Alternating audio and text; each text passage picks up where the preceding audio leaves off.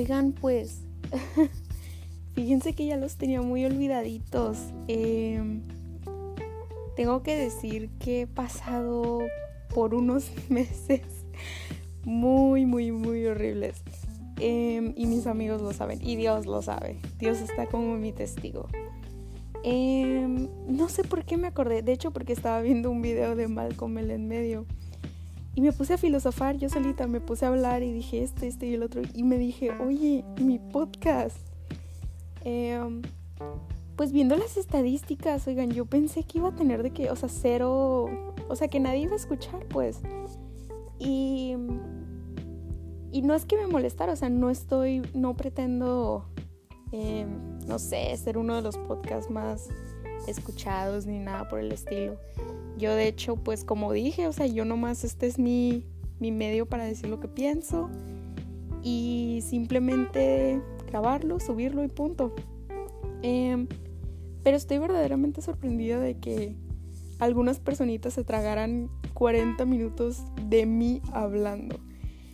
Eh, pero pues no sé, muchas gracias a quien sea que esté escuchando mis rants. hoy les tengo un tema muy, muy interesante y muy importante. Este, pues creo que nunca lo he mencionado o la verdad no sé, no recuerdo. Este, hace unas semanas eh, cumplí 18. Así es, ya soy legal, ya puedo usar este, sustancias. Bueno, de manera legal, ¿verdad? Pero bueno, este, en otro tema, este, yo, yo fíjense que yo tenía mucho miedo de, de cumplir 18. Yo, pues típico que todos de niños estamos de, ay, ya quiero, ya quiero ser grande, ya quiero estar en el barullo, ya quiero, ajá. Pero uno nunca se pone a pensar qué es lo que verdaderamente implica ser mayor de edad. Y me sentí muy sola porque a todo el mundo al que le planteaba mi preocupación, pues ninguno concordaba conmigo. O sea, todos me decían, pues yo no pasé por eso. O sea, yo, yo disfruté y, y es todo. O sea, y mi mayor problema era empezar a pensar en todas las pinches responsabilidades que conlleva ser mayor de edad. Porque a mí me importa mucho el gobierno, el país, o sea, todas esas cosas em, me importan, de verdad me importa, me importa mucho la política, la política exterior, este, son temas delicados, ¿no? O sea, a mí me importa mucho el país, yo soy muy, este, patriótica, soy muy nacionalista. Entonces son, son temas de interés para mí. Y empecé a pensar, o sea, toda la mierda que se postula en, en el gobierno, o sea, toda la corrupción, toda la asquerosidad que hay en esos círculos horrendos que odio imaginar. Y ahora voy a tener que votar por uno de ellos. O sea, de verdad que con todos los pendejetes que se postulan para altos cargos, de verdad que los aborrezco a todos. No hay uno que digas, hey, este. Ninguno, de verdad. Y bueno, eso pues simplemente se soluciona anulando tu voto, ¿no? En vez de simplemente no ir a votar. Este, voten todos, por favor. Em, pero me puse a pensar, o sea, se me vino todo encima en estos últimos meses. Eh, desde que empecé este, mi último semestre en la preparatoria, este, todos esos pensamientos, todas esas angustias, esas preocupaciones, yo siempre supe qué hacer con mi vida. Yo siempre tuve unas ideas muy altas, unas expectativas muy altas para mí misma. Yo, yo siempre dije que quería estudiar medicina desde pequeña. ¿Y qué creen? que al final me arrepentí, pues, o sea, plot twist. Em, yo creo que cambié de opinión y fue una decisión acertada cambiar de opinión, porque yo sentí que lo estaba haciendo em, por otras razones que no eran las correctas. Y la verdad mi campo no es el querer diagnosticar. Por eso una de mis opciones pues también era la psicología, pero sinceramente, como digo, o sea, diagnosticar en ningún sentido de la palabra no me interesa, la verdad, o sea, no, no me es interesante. Em, al final, al último minuto, dije, ¿sabes qué? Esto no es para mí, lo pensé muy bien, me asusté sinceramente y dije, esto no es para mí, no quiero hacer esto, no quiero estudiar esto. después este, empecé este, este viaje pues horroroso, pero que me dejó pues bastantes cosas, como todo en la vida. Mm, después pasé de medicina a enfermería, ¿no? Em, pues en todo esto siento que experimenté algo que muchos jóvenes experimentan y que yo no pensé que yo en lo personal fuera a experimentar. Entonces, este shot por cada vez que di experimentar. Sin embargo, pues me encontré en la situación y me sentí tan decepcionada. O sea, mm, no me lo esperaba. Pero bueno, yo siempre, siempre, casi siempre, mm, no es por ser pesimista, pero casi siempre termino decepcionada de muchas cosas porque espero mucho de todo. O sea, pienso que todas las personas son como yo y que también tienen estándares altos o cosas así es un común para mí. Últimamente no, porque pues tengo personas, o sea, me he rodeado de personas pues maravillosas, pero era una constante en mi vida. Entonces, mm, no fui apoyada por mi familia. Me dijeron que porque enfermería, que estaba dando un paso para abajo, que ni al caso, que de una vez estudiara medicina y me sentí sumamente desalentada, a tal punto que sentí que verdaderamente me estaban obligando a estudiar medicina. Cuando toda la vida, o sea, me han dicho, tú estudia lo que quieras, te vamos a apoyar. Y crecí con ese, con ese pensamiento. Entonces, a ver,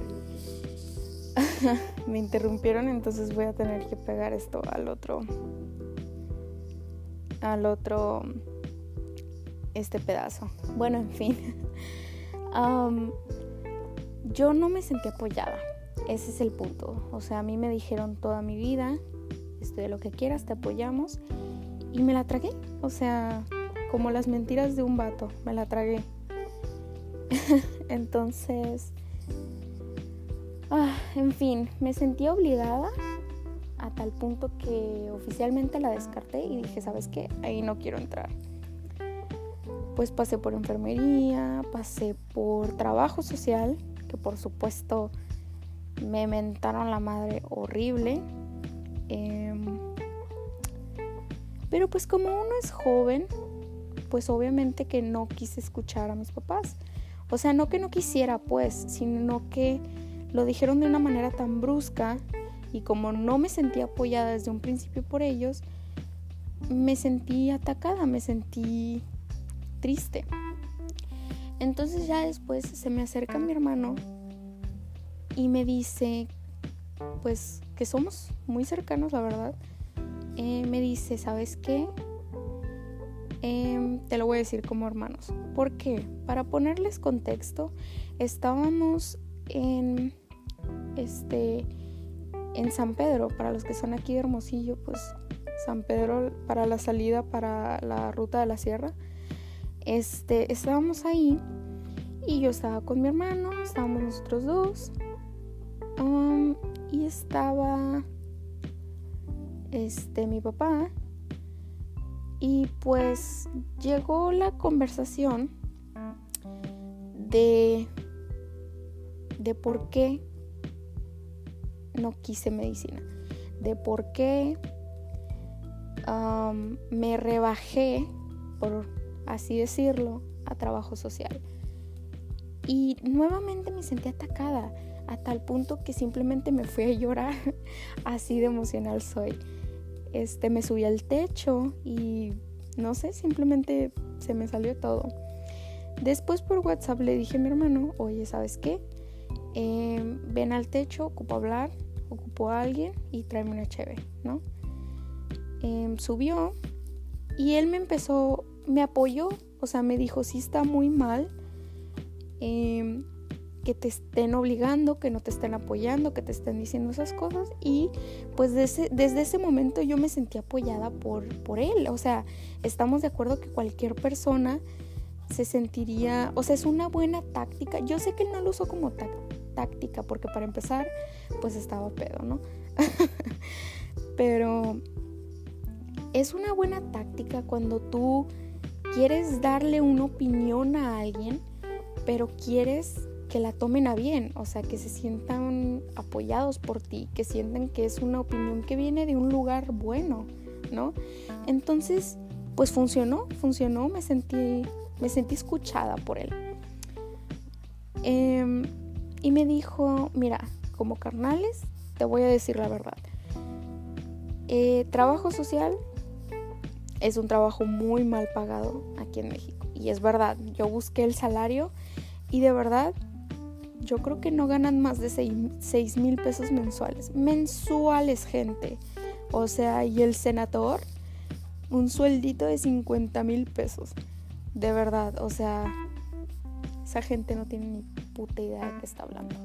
Pero bueno, 6 mil pesos, gente. O sea, eso fácil, 2 mil pesos te van en el súper.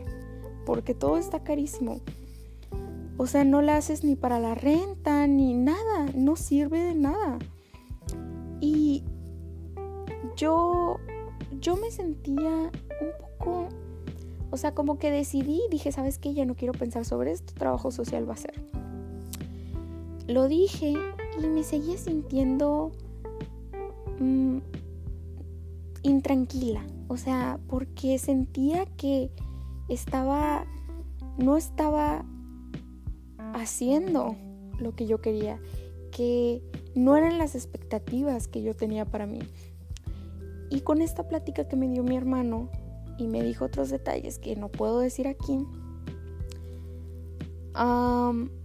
lo pensé muy bien y dije, oye, es verdad, o sea, eso es mucho papeleo, eso es, este, es, es, es mucho, yo quería ayudar a la gente, por supuesto, porque yo siendo como soy, pues claro, pero al final es burocracia, entonces pues no hay mucho que yo pueda hacer en un estudiando trabajo social, em, pues que no sea burocracia, por así decirlo.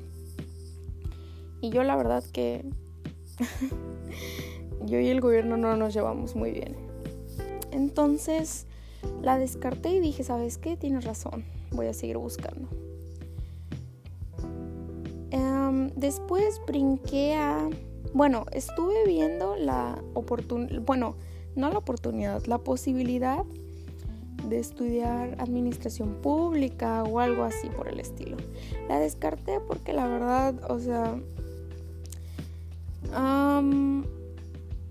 los, los puestos este, públicos así en el gobierno, pues la verdad no son para mí. Como digo, yo soy este, el gobierno y yo no nos llevamos muy bien, que digamos. Y pues siendo sincera, sabiendo cómo soy, me iban a matar, o sea, de verdad. Porque en un momento también de mi vida consideré periodismo, pero o sea, conociendo las cosas como están aquí en México, y no solo en México, en el mundo. O sea, me iban a matar porque yo no me quedo callada, yo no me iba a callar por que me dieran dinero o algo así. Pero pues tampoco quería que me asesinaran costa de qué? O sea, entonces, bueno, pasé de administración pública a... ¿A qué más pasé? Creo que de administración pública pasé a, a negocios internacionales. Bueno, no a negocios internacionales, relaciones públicas, relaciones exteriores, ¿no? Pero bueno, a ver, repito, Em, yo quiero algo más low key. O sea, no quería algo tan...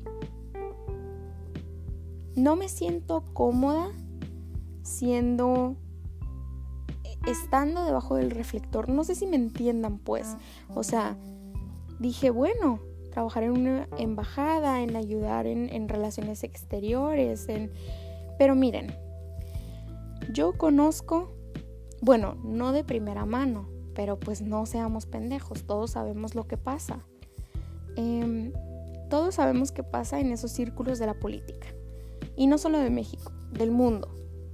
Todos sabemos, este...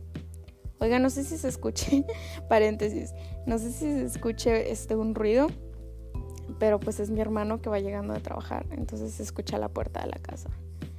Bueno, de la cochera. bueno, cierro paréntesis. Este, yo, no, yo no me siento cómoda estando justo debajo del reflector. Yo quería ayudar a la gente de una forma más, más detrás de bambalinas, por así decirlo.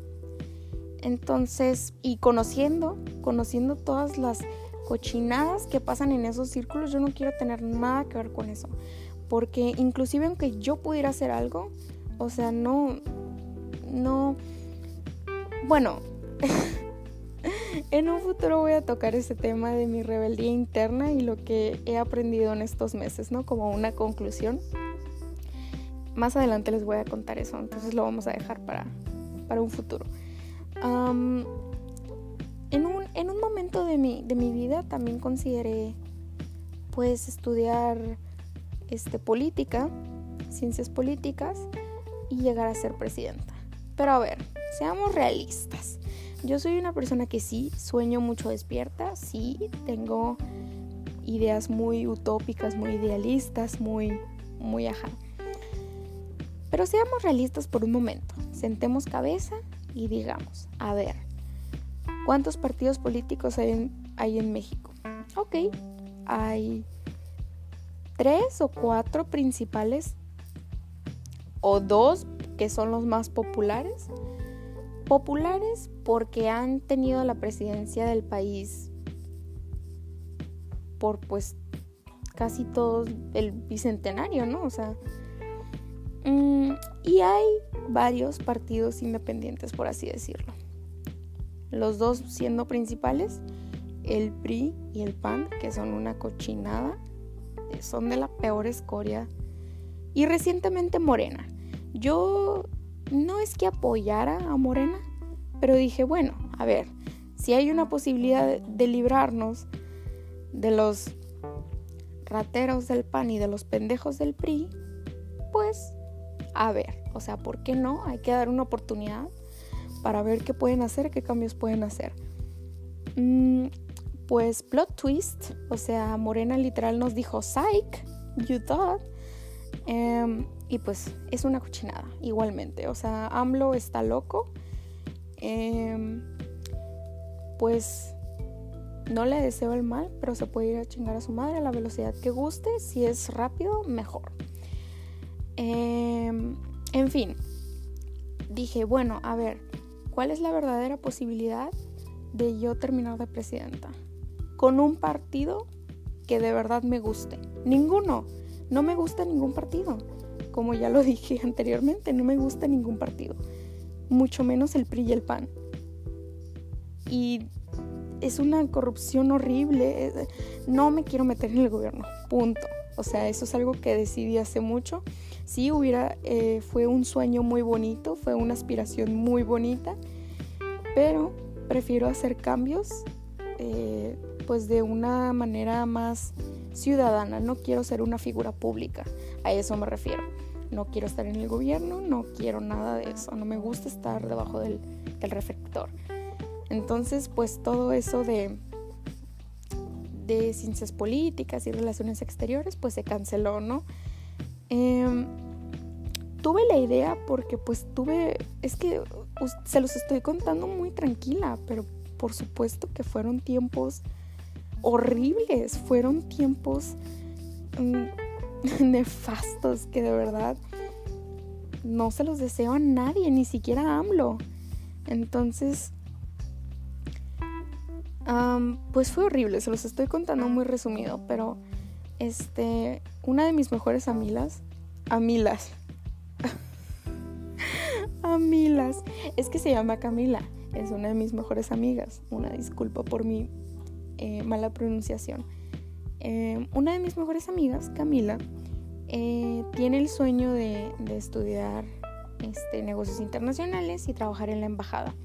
Yo lo consideré porque siento que tengo una buena personalidad para eso, o sea, y pues la mayoría me veía para eso, ¿no? Pero lo consideré bien y dije, a ver, yo no me, no me quiero ir de Hermosillo porque vivo en Hermosillo, no me quiero ir de aquí, o sea, tendría que estar en la Ciudad de México, tendría que vivir allá.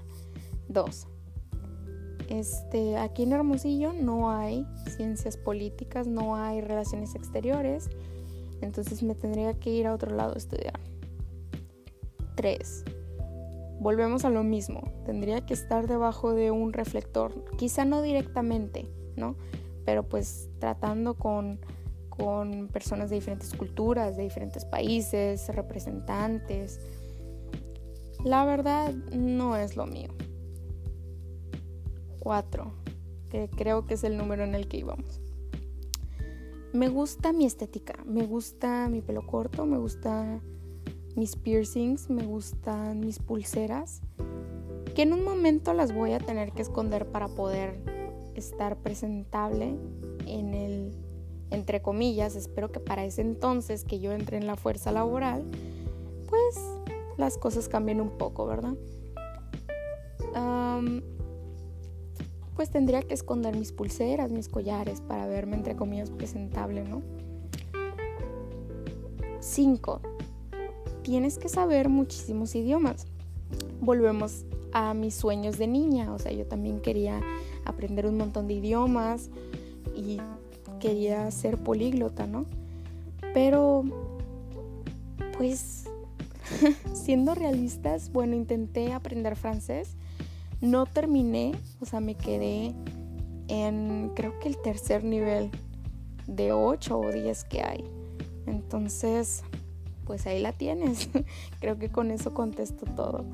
Este es bastante difícil, se requiere tiempo em, y pues por supuesto practicarlo. O sea, siento que ahorita en este momento eh, está muy apurado como para en un momento dado que yo salga, em, pues yo ya tener dominio de estos idiomas y la verdad sinceramente pues no me creo no me siento capaz, yo prefiero estudiar y terminar de aprender un idioma, pues este porque quiero y no tanto porque se me requiere, ¿no? O sea, este poder dividir mis tiempos, que no sea eh, que no tenga una fecha límite para tener que aprenderlo, ¿no?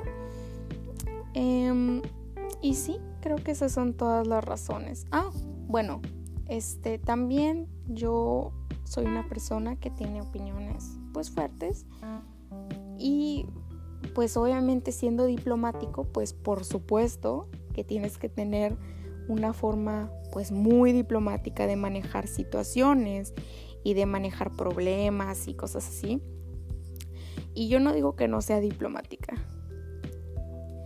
em, sin embargo pues este se tiene que aprender a a tener mm, esta habilidad de, de, que, de no expresar mucho tus verdaderas emociones con tu cara.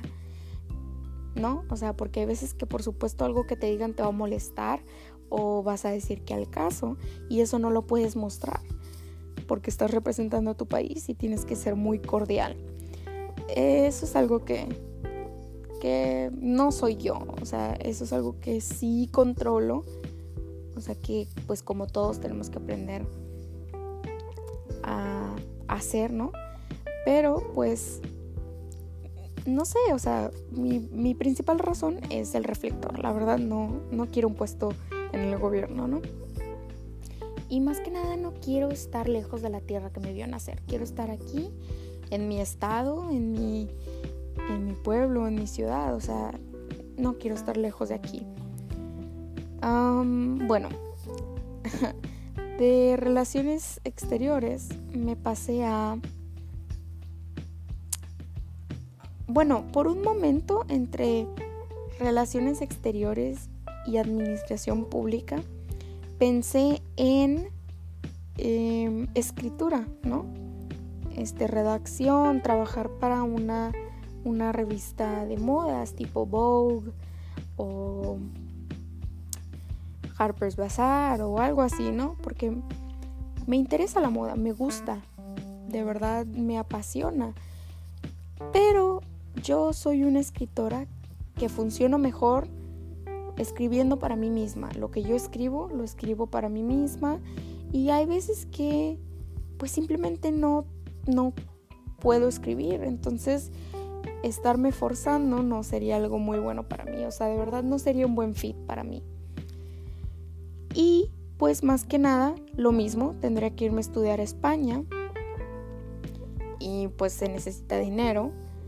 Este tendría que trabajar en otro lado, tendría que trabajar en la Ciudad de México o algo así. Entonces, yo prefiero conservar la moda como un hobby, como algo para disfrutar, ¿no? Entonces, bueno, esas son todas las opciones y los viajes que di. Este, tengan en cuenta que eso fue desde agosto hasta yo creo que aún los primeros de enero o mediados de enero. Pues tengan en cuenta que hoy es 16 de febrero por una hora más porque ya van a ser las 11. Entonces, pues sí, fue hace no mucho que superé esto. Al final, ¿qué creen? Plot twist. volví a enfermería. Entonces, pues... ahí se las dejo. ¿Por qué? Estas son mis razones. O sea, por supuesto que sigo teniendo miedo, sigo nerviosa de que no vaya a poder hacerlo, de que a la hora de estar trabajando en un hospital me trabe o no sepa qué hacer. Pero pues todos pasamos por eso, o sea, nadie sabemos haciendo, perdón, nadie nace sabiendo pues hacer un trabajo en específico, ¿no? O sea, todo lo aprendimos. Hasta aprendimos a caminar, a hablar, o sea, nada sabemos, eh, nacemos sabiendo, perdón. Entonces, pues todos pasaron por lo mismo que yo, o sea, todos fueron nuevos, todos fueron practicantes, entonces pues, pues nadie se ha muerto de eso, ¿verdad? Entonces, pues sí, Em, me devolvió a enfermería. ¿Por qué? Porque yo siempre he tenido una inclinación a las ciencias naturales, em, a las ciencias sociales también. Por eso me hubo un momento en el que pensé en trabajo social. Pero pues este, se descartó y otra carrera de ese tronco, la verdad, no hubiera sido para mí, ¿verdad? Entonces se descartó. Pero pues siempre he tenido una inclinación por estas dos ramas, las ciencias sociales, las ciencias naturales. Que pues de las ciencias naturales vienen las ciencias de la salud, ¿no? La biología y todas esas cosas que yo me inclino por las ciencias de la salud, ¿no? Entonces, pues sí, o sea, como dije, yo no quiero diagnosticar nada, yo no quiero recetar nada, yo no quiero nada de eso. Yo lo que quiero es tener una interacción cercana con el paciente, cuidar del paciente, velar por sus necesidades básicas, ¿no? Que eso es lo que de eso se trata la enfermería. Ser un ayudante y no tanto la líder, que yo siento que todos me ven como líder, pero al final yo prefiero ensuciarme más las manos, no que los doctores no lo hagan, por supuesto que lo hacen, este, todos lo hacen. Pero prefiero que me den las órdenes y yo acatarlas, que me digan 15 miligramos de tal, o este, sácale 500 eh, mililitros de sangre. Eso es lo que a mí me gusta. ¿Por qué? Porque a mí me gusta cuidar de las personas y las personas cercanas a mí no me dejarán mentir. Me encanta cuidar de las personas. Me gusta cuidar de las personas enfermas. Cada que, por ejemplo, mi mamá se enferma, yo siempre soy la que estoy checándola, la que le traigo las cosas, le traigo café, o sea, le estoy dando vueltas, que yo sé que por supuesto que la enfermería es muchísimo más que eso. Pero pues es una inclinación que yo me di cuenta y pues punto, al final me decidí de eso. Entonces, pues por el momento es eso y pues que Dios me ampare, que sea lo que Dios quiera. Y pues sí. Oigan, y hablando de Dios, fíjense que lo he vuelto a redescubrir gracias a una amiga. Este pues por todas estas cosas que yo pasé, por todo esto mismo, pues tuve muchos ataques de ansiedad en año nuevo, este, y así, entonces, pues yo la verdad no sé si había hablado de esto antes. Yo nunca dejé, o sea, nunca negué la existencia de Dios. Este, y últimamente, pues mi amiga me sugirió hablarle y la verdad le hablo y me siento mejor. O sea, de verdad es, de verdad es cierto que el tener el sentimiento de que hay algo más que nosotros mismos es muy reconfortante. Entonces, pues bueno, sigo creyendo en la medicina holística, en la medicina oriental, en las hierbas, en las buenas vibras y todo eso. Simplemente que, pues no sé, le incorporo un poquito de Dios aquí y allá. En fin, este pequeño paréntesis. Em, bueno, volvemos a todo esto de cumplir 18, las responsabilidades y esas madres. Este, pues sí, todo eso se me vino encima, se me vinieron todas esas responsabilidades. Me perdí, de verdad que me perdí. Pero si hay algo que esta experiencia me dejó, es que te pierdes y te vuelves a encontrar. Y es tan reconfortante cuando te vuelves a encontrar. Y son experiencias, ¿no? Por supuesto. Y pues por supuesto que... Volví a repetir, por supuesto. Ay, no, Andrea. Bueno, este pues sí, son experiencias que les puedo decir, me perdí, me volví a encontrar y sigo, les digo, sigo con miedo, pero pues estoy emocionada y pues voy a disfrutar mis años pues todo lo que pueda, o sea, ahorita es momento de, ok, decidí, listo, porque yo soy una persona que piensa demasiado las cosas, le doy demasiadas vueltas a las cosas, entonces pues listo, ¿sabes qué? lo dejo, lo dejo, lo dejo por la paz. Ahorita pues mi presión es más por pues lograr entrar a la universidad como tal.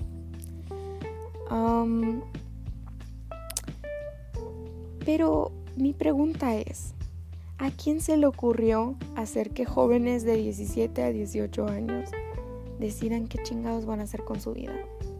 O sea, señora, no sé qué voy a desayunar. ¿Cómo quiere que decida mi futuro en este momento?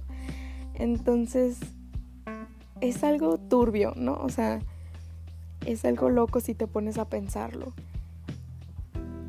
Ay, y pensar que tanta gente es miserable en un trabajo y tantos memes que hay de disculpe jefa, me voy a cambiar de carrera. Pero pues bueno, al final pues no era lo que esperabas de esa carrera y pues es mejor cambiar antes de que sea tarde y pues no estarte arrepintiendo toda tu vida, ¿no?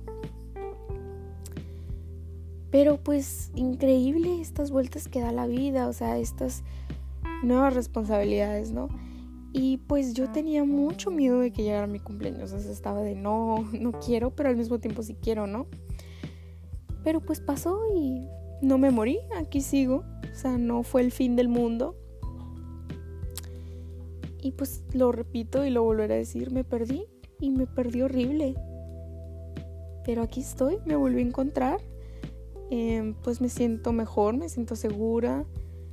Y pues por lo menos me queda esta experiencia para transmitirla a no sé, sobrinos, a mis hijos, que tengan esta duda y saber cómo encaminarlos. Y pues por supuesto esta frase que me encanta es de mis, es de mis frases favoritas. Es eh, sé el adulto que necesitabas cuando eras un niño. Y pues con estas tantas experiencias voy a hacer todo lo que yo necesité y no tuve. Y pues voy a hacer todo lo que no no voy a hacer, más bien no voy a hacer todo lo que no quiero hacer, todo lo que vi en mi propia casa, en mi propia familia, tengo ese antecedente para saber en qué no quiero convertirme. Entonces, pues sí. O sea, ¿a quién se le ocurrió decir jóvenes escojan carrera, verdad? Pero bueno, pues es la vida, así tiene que pasar y tenemos que crecer. Y pues conociendo mi naturaleza, o sea, algo, la enseñanza más grande, sin embargo, que me deja esta experiencia, fue que yo puedo ser rebelde, puedo ser... Mm, tener esta actitud de querer comerme el mundo, de querer cambiar las cosas.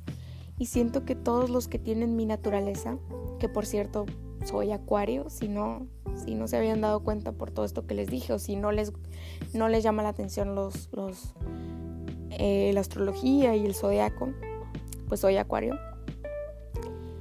Todo este sentimiento,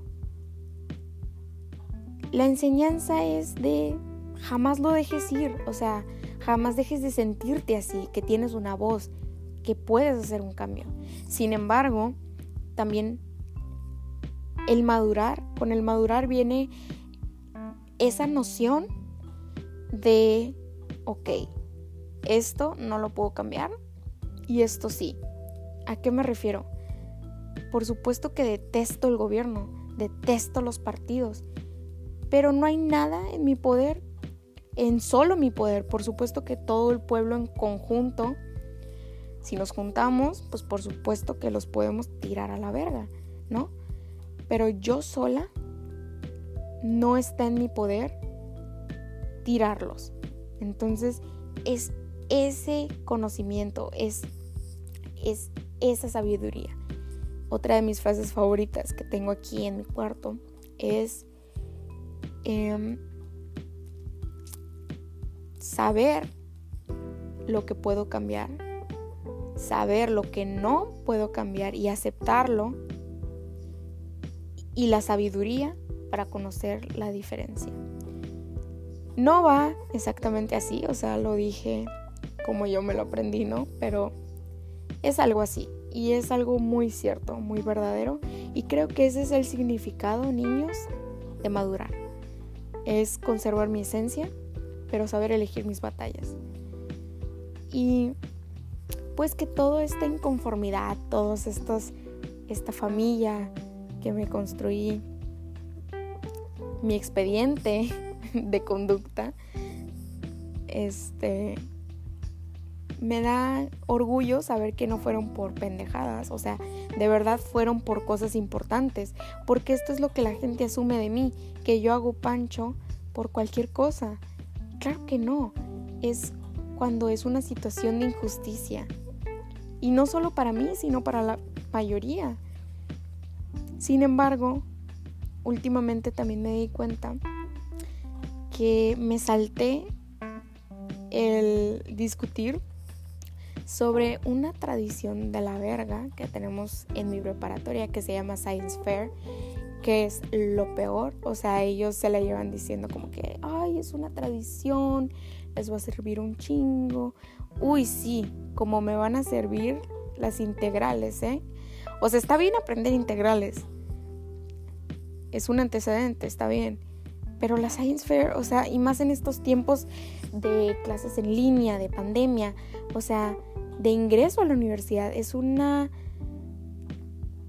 Es una es un estrés y una ansiedad que no necesitamos. Es otra preocupación extra.